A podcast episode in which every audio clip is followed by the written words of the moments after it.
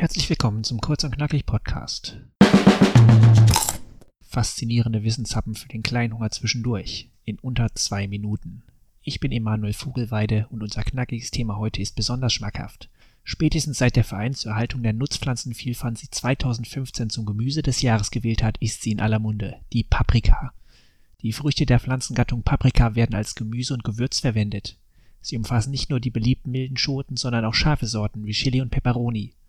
Die Pflanze selbst kommt aus Mittel- und Südamerika. Dort wird seit mindestens 9000 Jahren kultiviert. Das Navigationstalent Christoph Kolumbus hielt Amerika im 15. Jahrhundert nicht nur für Indien, sondern Paprika auch für indischen Pfeffer. Er brachte die Frucht erstmals nach Europa. Dort war man ebenfalls der Meinung, was schmeckt wie Pfeffer, ist auch Pfeffer. Neben Pepper und Pimiento bedeutet das serbokroatische Wort Paprika letztendlich einfach Pfeffer. Nur die Bezeichnung Chili stammt tatsächlich aus Südamerika. Die Früchte der Paprika werden umgangssprachlich als Schote bezeichnet. Dabei sind aus botanischer Sicht Beeren.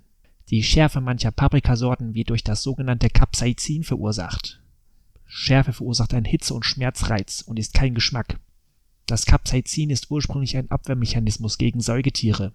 Vögel hingegen empfinden Capsaicin nicht als scharf.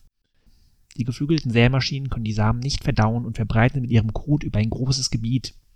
Ich hoffe, euer Wissenshunger ist aufs erste gestillt. Und wenn euer Magen noch mehr knurrt, holt euch Nachschlag bei kurz und knackig.